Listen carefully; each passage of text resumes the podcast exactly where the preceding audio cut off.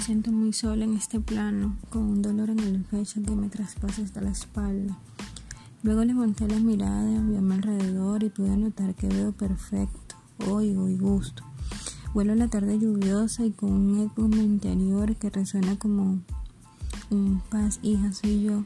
Con el nudo en la garganta y mis ganas de publicar esta nota en su exaltación, me hago débil, cada vez más y fuerte frente al mundo y la lucha ciertamente que tengo conmigo, con mi carne que quiere inclinarse a ser un corazón de piedra en la maldad.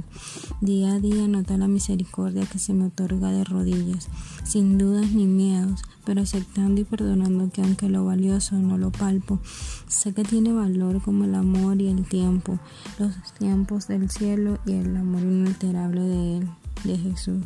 Gracias Jesús, en mí, dentro de mí.